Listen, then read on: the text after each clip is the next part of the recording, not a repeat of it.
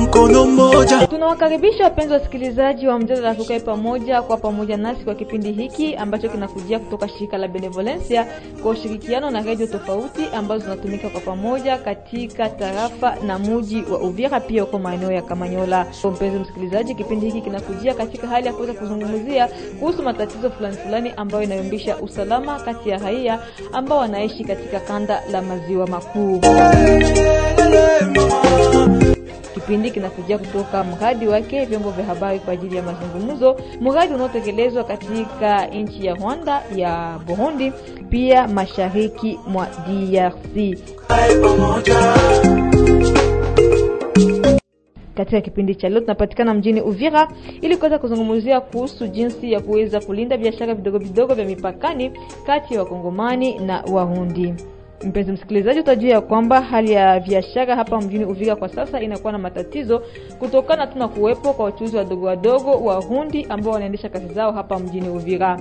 Wachuuzi wadogo wadogo wa Kongomani wanataja ya kwamba kuwepo kwa Warundi katika mji wa Uvira kunakuwa kunafanya hao wasiweze kufikia mfaida kama vile walikuwa wakitarajia. Hawa wanataja ya kwamba wachuuzi wadogo wadogo Warundi wanachuuza biashara vyao kwa bei ya chini sana, ama bei ndogo sana, kwa sababu hawa hawalipi pesa yoyote ile kwa vitengo vya serikali. Akina mama ambao wameweza kushiriki kwenye kikao ambacho kimeendeshwa na shirika la Sofibefe wiki iliyopita, wanaomba viongozi wa serikali kuweza kuingilia kati ili kuweza kuheshimisha sheria ya uchuuzi wa mipakani ambayo hairuhusu wachuuzi wadogo wadogo wa nchi jirani kuja kuendesha kazi zao za kawaida katika nchi nyingine.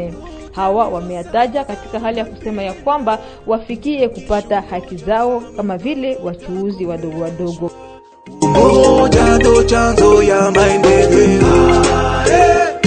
Mpenda msikilizaji, ili kuzungumzia mada hii ambayo tumekueleza, tunapata fursa kuweza kuwapokea studioni waalikwa tofauti, ni pamoja naye bwana Jules Kakozi. Bwana Jules Kakozi, jambo. Jambo dada mtangazaji. Karibu na studio za Radio Le Messager du Peuple. Asante, nashukuru. Pia tunakuwa naye bwana Shukuru Shemitalo, ni mwanasosiolojia. Bwana Shukuru Shemitalo, jambo. Jambo sana mama mtangazaji, na karibu kwa pamoja nasi kwa kipindi cha leo. asante sana kwa kutualika. Na kwa mwisho nakuwa naye bwana Bani Bibenga George ambaye ni mratibu wa shirika la Inereke. Bwana Bani Bibenga, jambo. Jambo sana, Na karibu na nasi. asante, tumesha karibia. Mpenda msikilizaji, hao ndio waaliko ambao tuko nao katika hali ya kuweza kuzungumzia mada yetu, lakini tumepata fursa ya kuweza kuzungumza na wachuuzi wa Kongomana kama vile Warundi ambao wameweza kutueleza mambo mengi kulingana na gisi wanazifanya kazi zao. Pia tumepata fursa ya kuzungumza naye kiongozi wa kitengo cha uchuuzi ama commerce exterieur, ambaye pia ametueleza yale ambayo yanafanyika na viongozi katika hali ya kuweza kujibu kwa tatizo hili. Mtangazaji wako ni mimi Josephine Mungubi tukukumbusha kwamba kipindi hiki kinakujia kutoka shirika la Benevolencia kwa ushirikiano na radio tofauti, na kwa leo ni kwa ushirikiano na radio Le Messager du Peuple. Kwa hiyo ukitaka kuchangia, tutakupatia namba za simu, unaweza ukaandika message yako na unaweza ukachangia kwa kipindi hiki. Kwa hiyo tunakaribisha mara tena, uwe nasi tangu mwanzo hadi mwisho. Usiepuke za ukabila, tukishi umoja, usalama mdogo utakomeshwa. Umo Mpendwa msikilizaji wa kipindi mjadala tukae pamoja, katika kipindi cha leo tunazungumzia kuhusu namna gani ya kuweza kulinda uchuuzi mdogo mdogo wa mipakani kati ya Warundi na Wakongomani. Kwa kwanza kipindi cha leo, tutakualika uweze kutusikiliza maoni ya Wakongomani wachuuzi wadogo wadogo ambao tumeweza kuhojiana nao, ambao wameweza kutosha matatizo mbalimbali ambao wanayapitia katika kazi ya uchuuzi wa mipakani. Kwa leo unakuwa unafanya ukichuruza kama ni kiato, ukichuruza kama ni nguo, unakutanisha client alikuwa na kia angekuuzia, lakini anakwambia tutangoa ya Barundi. Lakini mbele ulikuwa fao ukivuka mpaka unaenda kule unafaa triage, unachagua vule manguo wako, unakuya huku unajua utapata emo hata na wewe sombe ya batoto. Me wakati vale tu wanaanza ingia ingia huku kupitia ile kuingia yao huku na sie inatupenalize najikuta kama na sie tuko venye kuelemewa sana. Tuna, tukienda kungambo ya kuvuka mipaka ajili ya covid kwanza, covid kwa gisi yao wanagonga mpakani na kwa gisi na sisi tunagongea covid haviko sawa sawa.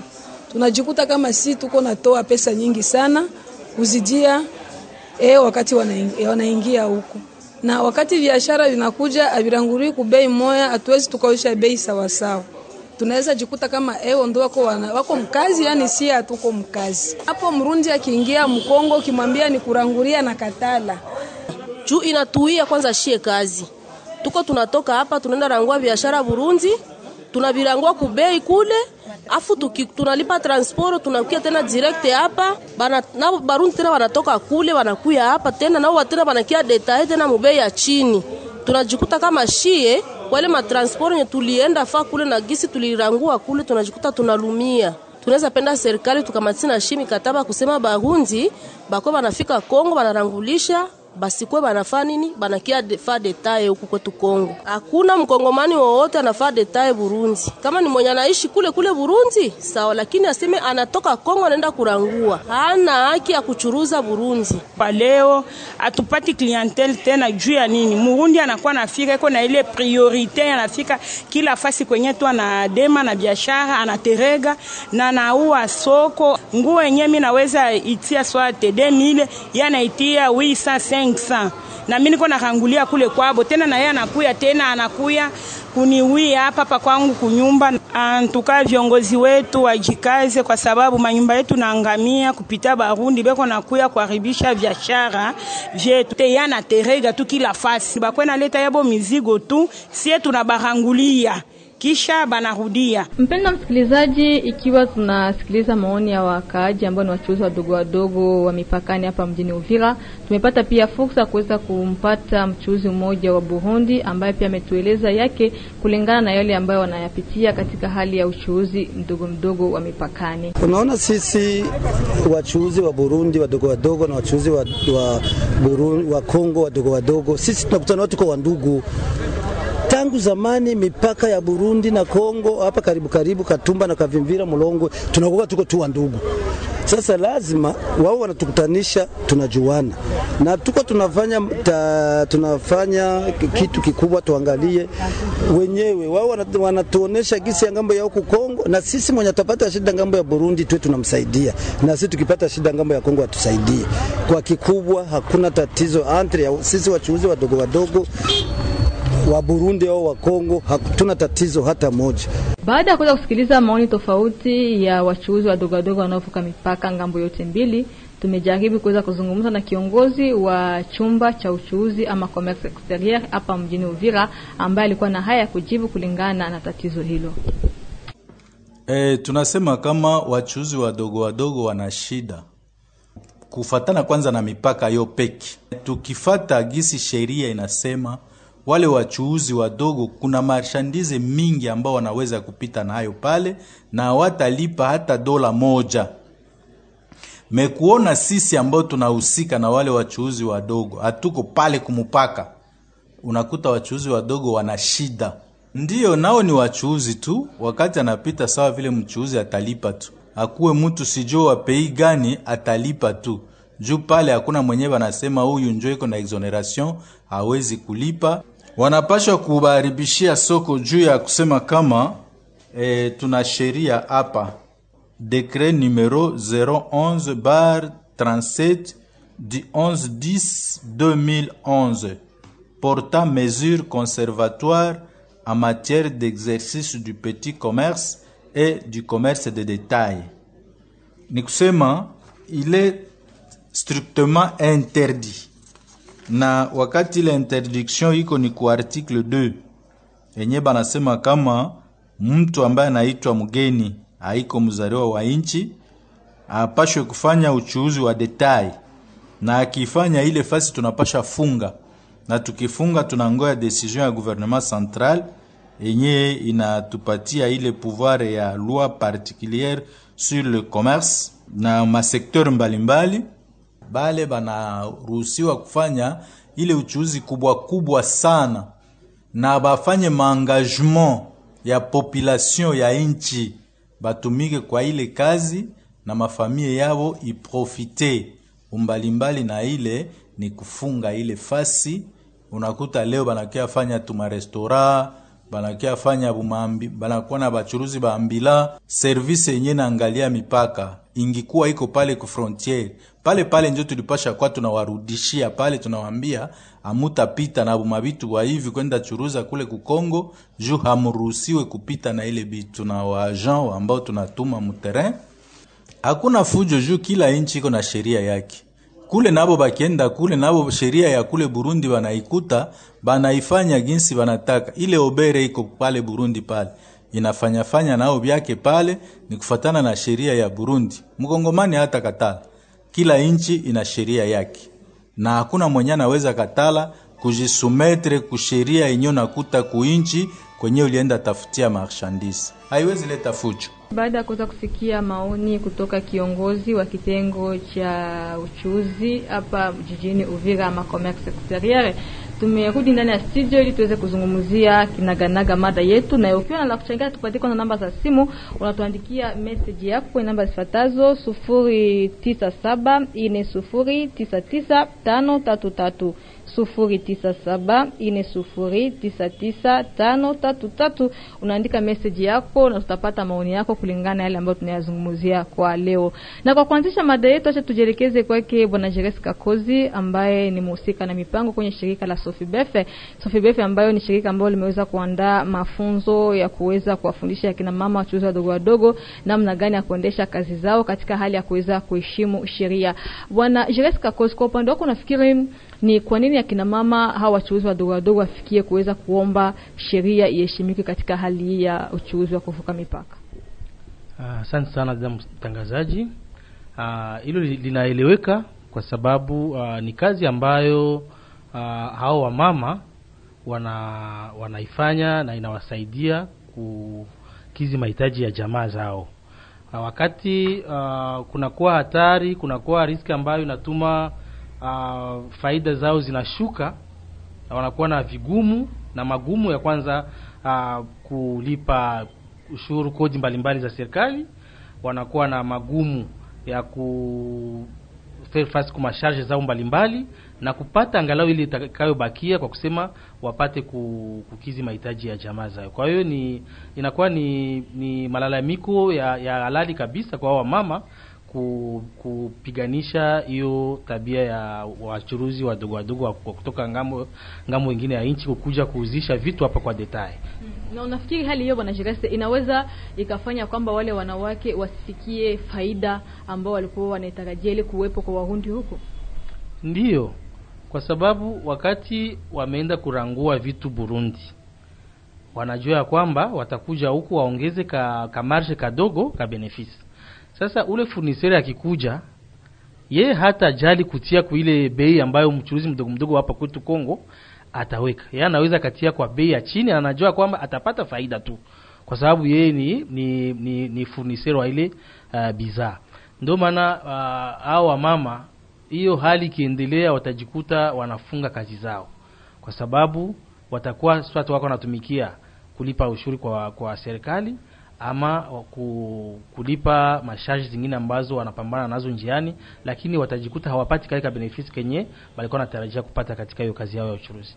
Ndio wanahitaji kuweza kufikia sheria kuheshimika ya mipakani, ili labda warundi wasije wakafanya uchuuzi udogo udogo huku. Na unafikiri wakati watakuwa wanaomba kitu kama na hiki akiwezi kikagusa katika ushirikiano kati ya hao wachuuzi wadogo wadogo wa Burundi na Wakongo, japokuwa ni halali? Ndiyo, kunakuwa hiyo hiyo uh, wasiwasi kwa sababu pia uchuruzi mdogo mdogo unakuwa na ile lengo ya kukuza mawasiliano bora kati ya ya jamii mbili ambazo zinaishi kwenye mpaka, lakini uchuruzi mdogo mdogo unapaswa kuwa pia encadre na sheria.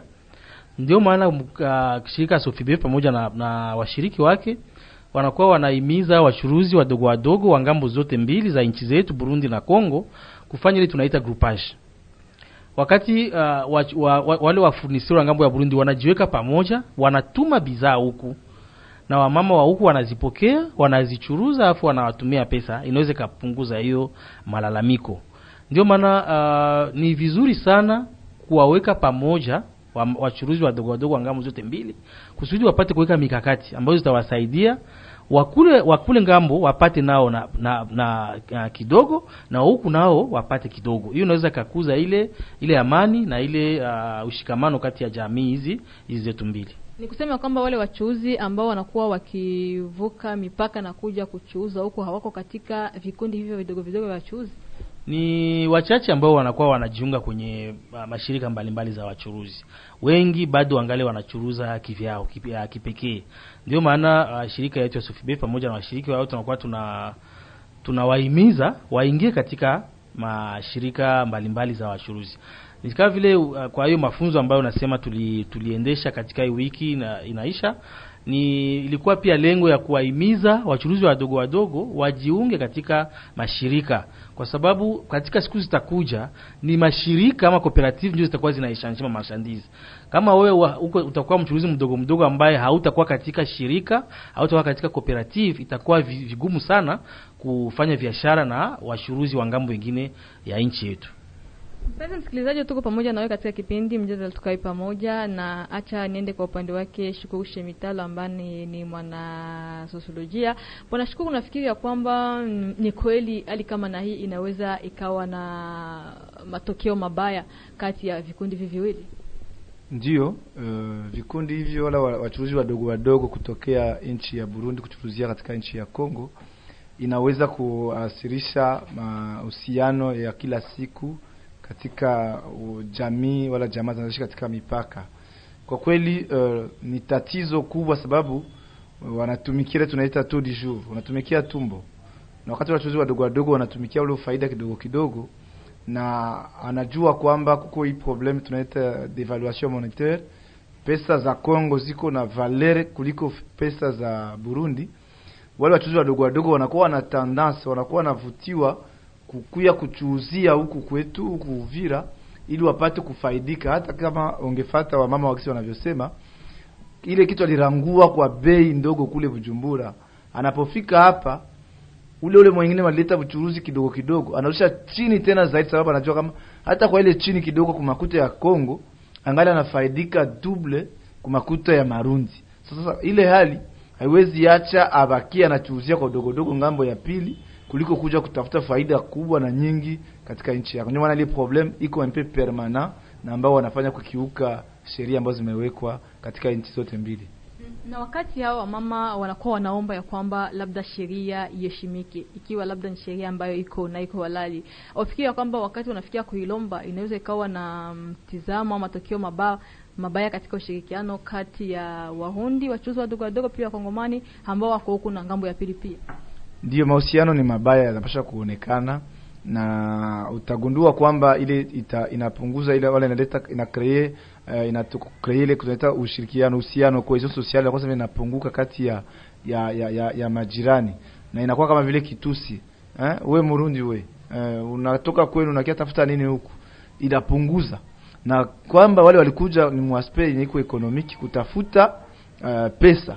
Isa inafika inachangia kwamba inakia kusumbua wakaaji wala wenyeji wa Kongo ambao ni wachuuzi wadogo wadogo wale wakina mama, ni lazima watafuatilia. Sasa kama sheria ingelikuwa ni sheria, ingepasha anzia pale kwenye mipaka, kila mtu ambaye atavuka na vichuruzi kidogo kidogo na ambaye haiko katika yale makundi, sababu yale makundi ya wachuuzi ambayo inafunzwa na Sofibef hawakuji wao, wanatuma biashara.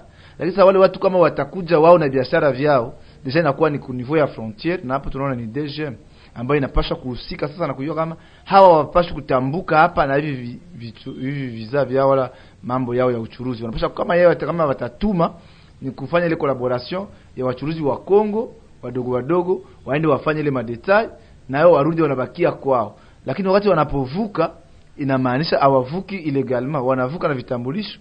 Wanapovuka na vitambulisho inawezekana sheria ya Kongo imewakubali wavuki ya migration na wanapofika hapa wanafanya ile mabuchuruzi kwa ambulatoire, wanazunguka na kama watazunguka katika mji na tarafa ya Uvira na serikali kuwakamata, donc wako mudrua ya kufanya ile makazi zao, hata kama walivyoleza ile sheria ambazo zimewekwa.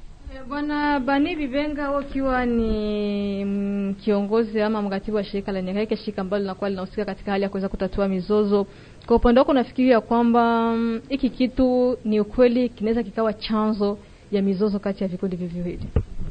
Asante sana uh, kwa swali, asante sana kwa mwaliko. Acha niseme kwamba uh, uchuzi mdogo mdogo watu wanaweza kuona kwamba ni, ni shida na ni chanzo cha mzozo, lakini pia una faida zake. Lazima tuanze kuangali, tuangalie faida. Faida moja ya uchuuzi mdogo mdogo ambao tunaona kati ya Warundi na Wakongomani ni kwamba moja ni kwamba ni kitu ambacho kinajenga ukaribu na uhusiano kati ya watu. Kuna wale wachuuzi wadogo wadogo sasa hivi wamesha kuwa na warafiki hapa Uvira.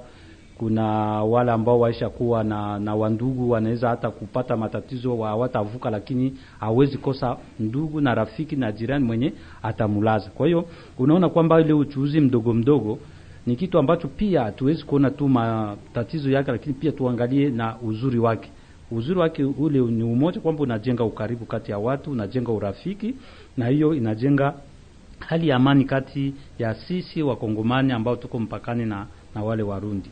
Na pia huu uchuuzi mdogo mdogo una unasaidia wale watu wa kipato cha chini pia, kwa sababu ulienda kuona kwamba watu wengi wakiwa na pesa kidogo ya kununua kiato, vazi ana, anasubiri ule ule Mrundi wakati anakuja na biashara ndio anunue, kwa sababu yeye hana kipato cha juu ambacho kitamwezesha aende kwenye soko letu la hapa Uvira la kawaida na apate kile kitu ambacho anapata. Kwa hiyo kitu ambacho wachuuzi wadogo wanalalamika kitu ambacho wanalalamika wanalalamika kulingana hii hii malalamiko ni kulingana na faida zao za ile yenye tunaita um, ni confident ni, fa, ni kwa faida zao, wanapenda kukingia faida zao. Ile uchuuzi mdogo mdogo pia unaongeza kwa ng'ambo ingine kipato cha watu wengine ambao uh, wana biashara, kwa sababu wale Warundi wakija huko wanakula chakula.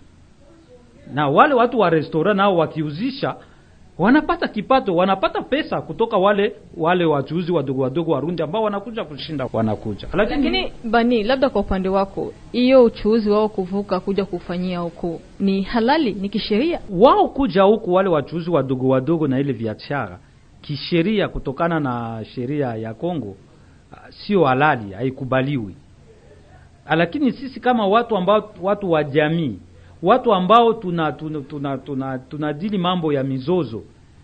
Je, sheria inapashwa kujikamata kuji namna gani ili kwamba tuangalie tusione tu madhara ambayo hii uchuuzi mdogo mdogo uko nayo na tuone faida pia ambayo huu uchuuzi mdogo mdogo unaweza kuwa nao, kwa sababu unajua sheria ni lazima sheria zitumike kwa faida ya watu ya wananchi na faida ya wananchi sio kwamba isikuwe tu faida ya kundi moja ya wananchi, lakini tuangalie kwa upana, hiki kitu kinafanyika kina faida gani kwa watu wote. Na pia mimi nadhani e, moja ya suluhisho ni kwamba e, kukijengewa, kwa sababu hii inafanyika hata katika nchi zingine, kujengwa kwa masoko ya pamoja ya mpakani Bwana Bani, tungali tutafika huko kwenye suluhisho tofauti ambazo zinaweza kufanyika, lakini ningependa kujua kwa uchunguzi ambao unaofanya hali kama na yeye ambayo inaripotiwa hapa mjini Uvira, huwa katika nchi jirani ya Burundi, huwa inaonekana wakati wa kongomani nao wadogo wadogo wanafanya uchuuzi kama na huu. Uh, Burundi ni ni vigumu, ni vigumu mtu atoke hapa hapa Uvira aende anashinda anatembea tembea mitaani kwamba anaenda anafanya ile uchuuzi mdogo mdogo lakini ukienda ukienda Burundi kuna wale wakongomani ambao wako na wanafanya ile ile uchuzi aa, na pia wanajikonforme kusheria, na hiyo tatizo moja pia ni yenye inafanya kwamba hiyo inakuwa shida sana. Ni unaweza kuona kwamba e, siasa yetu ya Kongo haina urahisi wa kufanya biashara ama ule mtu ama wawekezaji ama wafanya biashara wawe katika mazingira mazuri kiuchumi. Mpenzi msikilizaji, ukiwa na kuchangia katika mada yetu ya leo, usisite kutuandikia message kwa namba zifuatazo: sufuri tisa saba ine sufuri tisa tisa tano tatu tatu. Utaandika meseji yako na tutaweza tukaisoma katika hali ya kuweza kuendelesha kipindi chetu cha leo. Bwana Jeresi Kakozi, nikirudi kwako, unafikiri ya kwamba ni ukweli? Yale ambaye Bania amesema, anasema ya kwamba labda vikaratasi vya kuweza kuanzisha kazi kihalali huku eh, Kongo huwa vinakuwa bei kabisa, inaweza kuweka ikawa chance? Ndiyo inaweza ikafasiria ika- kwa hali fulani jambo kama hiyo, lakini hapa tukizungumzia wale wachuruzi wadogo wadogo ambao wanakuja wanarandaranda muma mitaa mbalimbali, wao hawana hawa, hawa, hawa, hawana nia kuja kufungula depo hapa magazin hapa, hapana. Wao wanakujaga jitu kuja ku, ku, ku, ku, ku, kurangaza mabarabara, na hiyo ndio problem ambayo iko hapa. Nafikiri kwa gisi ndugu Bani alisema ali, sheria ya Kongo haiko aseme ina inakataza inapiganisha uchuruzi mdogo mdogo wa kuvuka mpaka kwa kwa wajirani wetu, hapana. Ina inakinga tu ule mchuruzi mdogo mdogo wa hapa kwetu na kontra ile kipidite ya wa, ya wa, ya wakomesa wa nje. Wakati mchuruzi mdogo mdogo mgeni anakuja, anafata sheria ya Kongo, anasema atakuja ku, kukurangulisha kwa wachuruzi wadogo wadogo, ha, hana problem, hakuna pro, pro, problem yoyote na hakuwezi kuwa mzuzu. Lakini wakati wanakuja wanapenda wakuja kufa, kufanya ile detail pale tunjo kwenye kuko matatizo, na siwazi kama mchuruzi mdogisi bani alisema mchuruzi mdogo mdogo wa hapa kwetu naye hawezi kwenda kufanya kule detail Burundi, watamfungia wata watamfungia wata, watamletea watamfungisha watamletea polisi, na ndio maana uh, mchuruzi mdogo mdogo wa hapa kwetu iko kweli na ile haki ya kuomba atetewe ili uh, mambo ifanyike kwa njia ya, ya kihalali, sheria ifuate mkondo wake, na wachuruzi wakuwe wa hapa kwetu Uvira, wakuwe wa Burundi wafuate sheria. Wakifuata sheria, utajikuta mambo yote yanaenda sawa. labda nikiona ya kwamba hali hii inakuwa inaonekana ya kwamba kunakuwa kama vile hali ya, ya dharau ama hali ya kutokusikilizana kati ya vikundi hivi viwili vya wachuuzi, aufikiri ya kwamba ikiwa itaendelea hivi inaweza ikawa na madhara makubwa huko mbele, wakati watakuwa na hali ile hali ya kuonyesha kwamba hawa ni chanzo sisi kutopata pesa, hawezi ikawa na madhara mabaya huko mbele. Ndiyo dada mtangazaji, huku ndio tuko nakwenda. Kama uh, wachuruzi wadogo wadogo wa huku wataona ya kwamba faida yao inakuwa ina, inapigwa mpanga na wachuruzi wadogo wadogo wa kutoka nje, kuna riske kuwa zile masoulevement fulani fulani matension, na ndio pale kwenye itaomba kabisa sheria it, it, it, i- ifate mkondo wake ipate ku, ku, ku, kutimizwa ili kukinga sheria yani kuanka- ku, kuankadre hii sekta ya petit commerce, sababu itakuwa kama sheria hai hai haitimizwi, tutakuwa sasa tuko mpori mjengle na pale ndio wenyewe unajikutanaka wakubwa wanaponda wadogo, wadogo wanalalamika, na mwisho wadogo sima wanaweza wakajiunga, wanafanya kikosi kikubwa kwa kupiganisha wale wakubwa. Hiyo tunakuwa katika vita. Bwana Jeresi, nyinyi kama vile shirika la Sofibefe huwa mnakuwa na vikundi tofauti, mikutano tofauti ambayo mnaiandaa kati ya vikundi vya wachuuzi wadogo wadogo wa Burundi na wa Kongo. Namna gani mnakuwa mnaona hali yao wanapokuwa pamoja eh, licha ya kitu kitu ambacho kinakuwa kinaonekana? Ndiyo, uh, miradi ambayo tunaendesha ni miradi ambayo ina, ina, inapigania amani. Wakati tunakuwa katika mazungumzo, tunakazia hasa uh, umuhimu wa kuishi pamoja kwa amani na na ile cohesion sociale ama, ush, ama ushikamano kati ya jamii zetu mbili. Kwa kweli wanakuwa katika wanajadiliana, wana, wanazungumza wazi, na tulikuwa katika kikao kimoja. Kuna dada mmoja wa Burundi alizungumzia ali, vizuri sana, alisema kwa nini yeye ilimfika wakati fulani akaingia ku, kufanya uchuruzi wa mdogo mdogo wa kudetai wa, wa, wa detai hapa kwetu Uvira. Ali, aliongea na, na dada mwenzake wa hapa kwetu. Huyo dada akamwambia uniletee bidhaa kantite fulani, ukifika hapa hapa Kongo mi Uvira takulipa. Ule dada akatafuta kakusanyisha kabisa biashara, ilikuwa nawaza ni ma ma nani watermelon eh, tunaita pastek sijui eh. Sasa wakati alifika hapa hapa kwa, kwa kugali Rubota, ule dada wa Kongo anamwambia dada kutoka Burundi, ya hiyo hiyo biashara sina nayo tena besoin. Ikilimpita afanye nini? Aanze tu kurangaza, achuruze naye apate kidogo kidogo juu arudie. Unajikuta ile ni tatizo pia, inaweza ikajitokeza wakati wachuruzi wa hapa wanaweza wakakomande kubenzao kule vitu, kisha basi basi balipe gisi na inastahili. Ile inaweza tuma pia wale wachuruzi waanze kuwa wanakuya bopeki kwa kuchuruza vile vitu hapa. Kwa hiyo ndio mambo tunakuwa tunazungumza nao namna gani kabisa ya kuweka mikakati ili mambo kama hiyo yasitokee katika ile ma, ma, ma tunasema ya vente ya shagrupe. Bwana Shukuru Shemitalo, kwa upande wako unafikiri ya kwamba ni ukweli wakati wachuuzi wadogo wadogo wa uhuni wanafika huku ni wakongomani wengi wa Uvira ndio wanafaidika eh, kuliko hao ambao wanakuwa wanalia kama vile alivyosema Bani Bibenga? Kwa kweli hilo inaonekana, sababu wa wa consumateur wauzaji ni wao wanafaidika, sababu uh, kitu angenunua elfu tatu ya makongomani wakikinunulia kwa ule Murundi ambaye anafanya detail hapa Uvira atakinunua elfu moja mia tano wala elfu moja. Unagundua kama kwa elfu tatu anapata vitu vitatu wala viwili. Akivinunulia mwingine mkongomani ambaye ni mchuuzi mdogo mdogo anavinunua kwa elfu tatu. Ile utafauti unagundua kwamba mm, wala wala wa- wanatamani kupata vitu vingi. Hapo ni kesi ya quantité wanatamani quantité kuwa kubwa kuliko kalite. et donc wale wa- warundi wa- wachuzi wa, wanapokuja huku wanaleta wana njo quantité na wauzaji wa- wa- wa- wanakuwa impliqué mkestion ya, ya, ya, consommation. Kwa hiyo wakongomani wengi wanaweza ku, ku, ku, ku, kufurahia uh, kufika kwa wale warundi wadogo wa- wachuuzi wadogo wadogo kuliko wakongomani wachuuzi wadogo wadogo. Ni hapo ndio tatizo. Alo tunapaswa kuangalia eske avantage wala umuhimu wa hao wachuuzi wadogo wadogo. Kwa wauzaji wala sheria itumike kwa hao wachuuzi wadogo wadogo wa kongomani. Ni hapo tunapaswa kuangalia namna gani sheria ita, itaridhisha kundi moja wala nyingine. Shukuru, na nafikiri wakati hao wahundi wadogo wadogo wanaposikia kwamba wenzao wachuuzi wadogo wadogo wa Kongomani wanaomba ya kwamba wafukuzwe wasikuje kama huku, unaona hali yao inaweza ikawa je, kulingana na hao wenzao ambao wanaomba sheria iheshimike? Tukirudi katika mkondo wa sheria wachuuzi wadogo wadogo wa Kongo wana haki hapo, wana haki ya kusema kwamba wale wachuuzi wadogo wadogo kutoka ng'ambo ya, ya Burundi wasije kufanya ile uchuuzi, kwa sababu inaingia katika masharti wala katika hali ya kuangamiza wachuuzi wadogo wadogo wa Kongo, sababu ule mama ameshatoka hapa nenda rangua Bujumbura Burundi, alipa alilipa transport, alilipa mambo yote formalities za, za frontiere, amedepense pesa nyingi, anaporudia tena nakutasha ile mizigo inazama ikutoka sababu ya bei bei yake ambayo ataitia na bei ambayo mchuruzi kutoka Burundi atatia haitakuwa sawa sawa.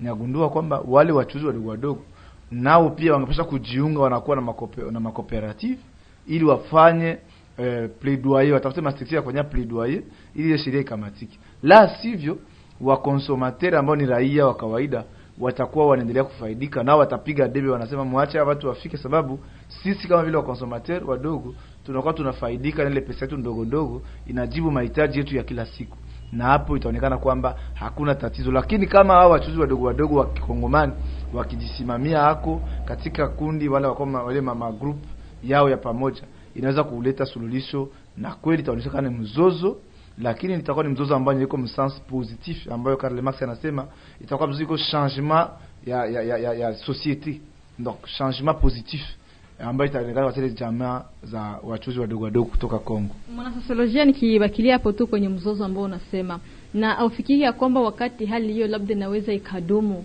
haiwezi ikawa na madhara makubwa kati ya kundi hizi mbili wakati zinakutanana, Ah, ikiwa wanaomba watoke hawatoke, lakini wanakutana nafasi moja hivi, hao kundi hizo mbili, haiwezi ikawa na madhara makubwa kuzidi hata haya ambayo tunayapitia. hiyo. hiyo sasa si hatuiti mazara sisi tunaita ni conflit positif. Na conflit kiwa positif ni wakati mtu anareklame droit zake, na hao wa, wa commerçant détaillant wa Kongomani wakati wanareklame hizo sheria zao wala hiyo haki yao, ina, inafanya eh, hiyo uh, conflit inakuwa sasa ina, ina stimule serikali inamsisimua serikali kufanya wala kufanya suivi wala kuaplike sheria, sababu yenye probleme hapo ni applicability ya hiyo sheria. Ndio maana hapo au wachuuzi wadogo wadogo wa Kikongomani wakijiunga pamoja, wanafanya ile confrontation entre wa kutoka ng'ambo ya Burundi. Hatuiti kama ni conflit negatif, lakini tunaita ni conflit positif ambayo inasisimua serikali kufanya suivi ya sheria, ili wale wachuuzi wadogo wadogo ambao wanalipa tax, wanalipa impo, wanauza mapatante, wanalipa mataxi kwa niveau ya meri wabaki muhaki, kwa sababu wale wachuuzi wadogo wadogo kutoka Rwanda, kutoka Burundi, mara nyingine wanaweza eshape, wanaweza kuepa kulipa kodi katika nchi yetu ya Kongo, na hapo itakuwa ni matatizo. Bwana Bani, tunaoita mzozo mzuri sio mzozo mbaya. Je, kwa kweli mzozo kama mzozo mzuri? Sawa sawa, nashukuru sana. Unajua kwamba um, mzozo kuwa mzuri kuwa mbaya inategemea na ule mtu ambaye ana anaishi ule mzozo. Kuko mzozo mmoja mtu anaweza sema ni mzuri, lakini mwingine anasema ni mbaya. Lakini mzozo unakuwa mzuri wakati unaleta mabadiliko mazuri, wakati unaleta kitu ambacho kitasaidia kusitokee tena mzozo mwingine.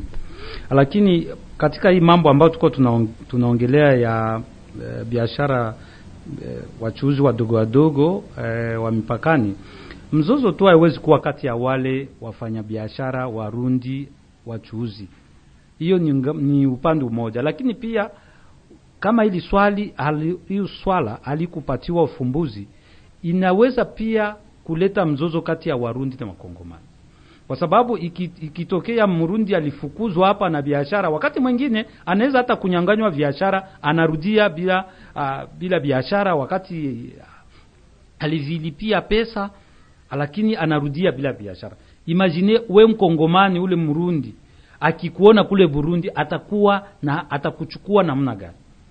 Atachukua kwamba nyinyi Wakongomani mnatuchukia sisi Warundi. Kwa hiyo unaona kwamba mzozo ulikuwa ulikuwa katika e, wafanyabiashara wadogo wadogo Warundi na Wakongomani, lakini pia kama juhudi hazikufanyika ili kwamba jibu lipatikane kabisa la kuridhisha upande wote mbili, hii mzozo unaweza hata kuambukia inakuwa mzozo wa Kongomani na Warundi, na ndio maana ni lazima serikali zote unajua sheria zingine zetu na za Kongo na za Burundi wakati mwingine zimoja zilifanyika wakati akuyakuwa kabisa em, mata, mambo kama haya na kuona umuhimu wake, na ndio maana utaenda kukuta kwamba sheria zimoja hazikuenda kugusia mambo ambayo ni, ni specific kulingana na sehemu na sehemu fulani, kwa sababu sasa hivi tuna tuna tuna CPGL tuna sasa hivi kongo iko mu East Africa Community. Unaona kuna sheria zingine ni lazima ziende kulingana na na mfumo wa kibiashara ama a, mazingira ambayo sasa hivi nchi zetu ziko ndani kwa sababu kama nchi zetu zikibakia katika zile sheria ambazo haziendani na mazingira ya kidemo, eh, ki, ki, ki, ki, nini kidiplomasia ambayo sasa hivi iko ndani, wakati mwingine kuna mizozo ambayo itale, italetwa kulingana na sheria ambazo ziko katika katika nchi zetu. Ndio maana wakati mwingine ombi letu ni kwamba ni lazima nchi zote, sio Kongo tu, hata Burundi ni lazima waangalie sasa hivi ni sheria gani ambazo zinaweza kutusaidia ili kwamba kufanya uh, urafiki kujenga urafiki ukaribu wa wafanyabiashara hata wadogo wadogo katika katika nchi yetu. Labda tukirudi kwako Bwana Jirese, kwa sasa kunakuwa sheria nyingi sana, mikataba mingi sana ambayo zinakuwa za upande wa kitaifa, sijui upande wa Grand Lake kunakuwa marekose, kunakuwa makomesa hivi. Kongo katika East Africa Community imeweza kuanza kabisa hapa tu jana. Sasa hakuna kitu ambacho huwa kinazungumzia katika hali ya kuweza kurahisisha huu ushirikiano kati ya hawa watu wawili. Ndiyo, na ndiyo lengo ya hiyo hiyo mikataba yote ambayo nchi yetu imesaini pamoja na uh, nchi zingine za kanda yetu ya maziwa makuu. Uh, lengo ni nini? Ni kurahisisha uchuruzi mdogo mdogo. Sheria ziko na zina gizi ziliundwa, ni question tu ya application yazo, inaweza zikaleta ura, urahisi kabisa kwa hawa wachuruzi wadogo wadogo. Uh, kwa mfano tukiangalia hii sheria hii sheria ya RECOS ina inasaidia sana wachuruzi wadogo wadogo kwa namna wanaweza wakavukisha bidhaa mbalimbali bila kulipa ushuru. Hiyo ikitimizwa iki- inaweza ikafanya mchuruzi mdogo mdogo akapumue sana. Lakini nasikia kwamba labda nchi ya Burundi haijasaini. ndio hiyo nafikiri uh, kuanzia wa- wa- tumeelezwa kwamba kuanzia um, hivi karibuni alikuwa anasema mwanzo wa hii mwezi wa nne wanaweza wakafikia kusaini kabisa kabisa, kwa sababu walisha harmonize en terme ya, ya, ma, ya liste ya marchandise zenye ziko eligible kwa hiyo regime uh, zitakuwa zinavuka bila bila wachuruzi wadogo wadogo kulipa uh, kodi yoyote ile. Kwa upande wenu nyinyi kama vile shirika la Sofibef, labda mnatarajia kufanya nini ili kuweza kuwafanya hawa wachuuzi wadogo wadogo waelewe sheria na waishi katika ushirikiano, japokuwa sheria inatimizwa? Ndio, cha kufanya ni kile ambacho tunaendelea kukifanya hadi saa hizi na tulifanya katika wiki inaisha, ni kuendelea kuwahamasisha au wachuruzi wadogo wadogo kuhusu hiyo mikataba mbalimbali na sheria uh, zetu na za kikanda ambazo zinalinda maslahi ya wachuruzi wadogo wadogo. Ni sherti watambue haki zao ni, ni gani, majukumu zao ni gani Aa, kwa sababu pia wachuuzi wadogo wadogo wa zingine wanakuwa na ile makonfusion mbalimbali wakati wana, wana, wanavuka mipaka, hawatambua kwamba kuna majukumu ambazo pia wanapaswa kuji ku, ku, ku, kukuwa na wanafuata. Pia tunakuwa tuna tunafanya mabroshure uh, ambazo tuna tunapitisha uh, ma, ma text fulani fulani tunapatia hivyo vikundi mbalimbali uh, ili wapate kujua uh, sheria mbalimbali ambazo zina, zinaongoza mdogo mdogo wa kuvuka mpaka. Hivi kwa size mimi nafika hapa kwenye studio, nilikuwa kule ku frontiere, tuko tuna tuna installe ecran television géant ili nayo itakuwa inapitisha ma message mbalimbali za kuhamasisha wachuruzi wadogo wadogo ili wajue haki yao ni gani, jukumu zao ni gani wakati wanavuka mipaka. Nafikiri hiyo inaweza ikachangia sana kwa kusaidia wachuruzi wadogo wadogo wasikuwa na kwaruzana kila mara na na wenzao kutoka Burundi na pia wakuvi wakuu wana- ambao wanachuruza kwenye wana, wanatumika kwenye mipaka yetu. Shukusha Mitali, kwa upande wako unafikiri namna gani tunaweza tukatatua matatizo haya na tubaki katika ushirikiano kati ya Warundi na Wakongomani wachuruzi wadogo wadogo? Kwa kweli nchi zetu mbili uh, zinapaswa kuanza kureadapte sheria zote za mipakani ambazo zinahusika na uchu, wachuuzi wadogo wadogo. Unajua, miaka iliyopita densite eh, demografiquement watu walikuwa wangali wadogo. Leo watu wameongezeka zaidi maelfu, na ni lazima kila kila jamii ita, jamaa itafutie uh, watu wake cha, cha, chakula na mapato mengine, na kwa hiyo njia yote ya kutafuta chakula inawezekana kama haiko kifo. Donc sheria zetu za nchi zote zinapaswa kuangalia namna gani ya kuliadapte. Jambo la pili, wa, waangalie namna gani watahusisha hata ule raia wa mwisho katika mapato, katika namna gani namna, na, na, namna ya kuishi. Jambo la tatu ni kusema kwamba uh, nchi zetu ziwe na wakati ya kuongea na kukomunike zile sheria ambazo wamezi, wamezikamata. Sababu problemu nyingine kubwa ni watu kutokujua zile sheria. Anaweza kuwa ni mchuuzi mdogo mdogo, lakini hajui sheria zinazomhusisha na nchi nyingine. Kwa hiyo hata wahamasishaji wamesema na wale wachuzi wadogo wadogo ni lazima wafunzwe, hata hawako katika makundi mbalimbali, kuwe hiyo ma- mavitu ya kuwasaidia kila siku wanapofanya kazi yake ya uchuzi ya kwa mpaka, ili wapate kuepuka hayo mizozo ya kila siku. Bwana Bani Bibenga, kwa upande wako, labda unapendekeza nini kwa wachuuzi wa wadogo wadogo wanaovuka mipaka ili kuweza kuheshimu sheria lakini kushughuza na kufanya kazi zao kwa pamoja? Asante sana. Mimi ombi langu kwa wachuuzi wadogo wadogo ni kwamba uh, ni lazima wajue sheria hiyo ni, ni moja, kwa sababu kila nchi ina sheria na ni lazima wajishike kulingana na, na sheria. Uh, lakini pia uh, kwa wale wachuuzi wadogo wadogo wa hapa Kongo, mimi nafikiri pia kitu kingine ambacho kinafanya watu wapendelee ku, kupenda wale wachuuzi wadogo wadogo wa Burundi wakuje ni kutokana na bei, na utaenda kukuta kwamba uh, wachuuzi wadogo wadogo hapa kwetu wanaenda kutia bei ni kila mtu anatia bei yake yenye anataka, na hiyo pia inakuwa tatizo ambayo inasema inafanya watu wapendelee kupata ule mtu ambaye atamletea biashara ama uh, kitu fulani kwa bei ya kidogo, kwa sababu hapa kwetu ni mchuuzi ana, ana, anapanga bei tu gisi anataka, lakini katika nchi nyingine kila kitu serikali inapanga bei, na pia nyingine ya kufanya ni ni kujenga ile soko kama gisi ni nipengeza hapo awali, kujenga soko la pamoja mpakani. Hiyo pia inaweza kuwa njia moja ya kuleta wale wachuuzi wadogo wadogo fasi moja, na watu ambao wa, watakuja ku, ku, kununua biashara wanavinunua kwa bei mzuri ambayo wataipata katika hiyo soko, kwa sababu watakuta hiyo soko ina bei ambayo serikali anaipangilia kwamba kitu fulani ni lazima i, i, inunuliwe kwa bei kwa bei fulani. Na pia mimi nafikiri kwamba eh, kwa sababu tunakuwa mu entité territoriale décentralisée, Uvira inakuwa entité territoriale décentralisée, tuko na umuhimu wa kuwa na amani na usalama katika Uvira yetu, na hiyo kuwa na amani katika Uvira inategemea pia kuwa na mahusiano mazuri na wajirani wetu Warundi, kwa sababu kama hatuna uhusiano mzuri na, na jirani wetu Warundi, hiyo pia inaweza kuwa njia moja ama nyingine ya kufanya tu, amani na usalama iwe katika hali ambayo haitaridhisha. Kwa hiyo kulingana huyu muhimu, mimi naweza omba kwamba antite yetu vile yetu ya Uvira ingilikuwa pia na sheria kama vile ya kuangalia namna gani kurahisisha huo uhusiano ukaribu kupitia biashara vidogo vidogo. Mpenzi msikilizaji, namba zetu za simu ni sufuri tisa saba ine sufuri tisa tisa tano tatu tatu sufuri tisa saba ine sufuri tisa tisa tano tatu tatu. Unaweza ukatuandikia tu meseji yako, unatupatia maoni yako kulingana na mada ambayo tulikuwa tunaizungumzia.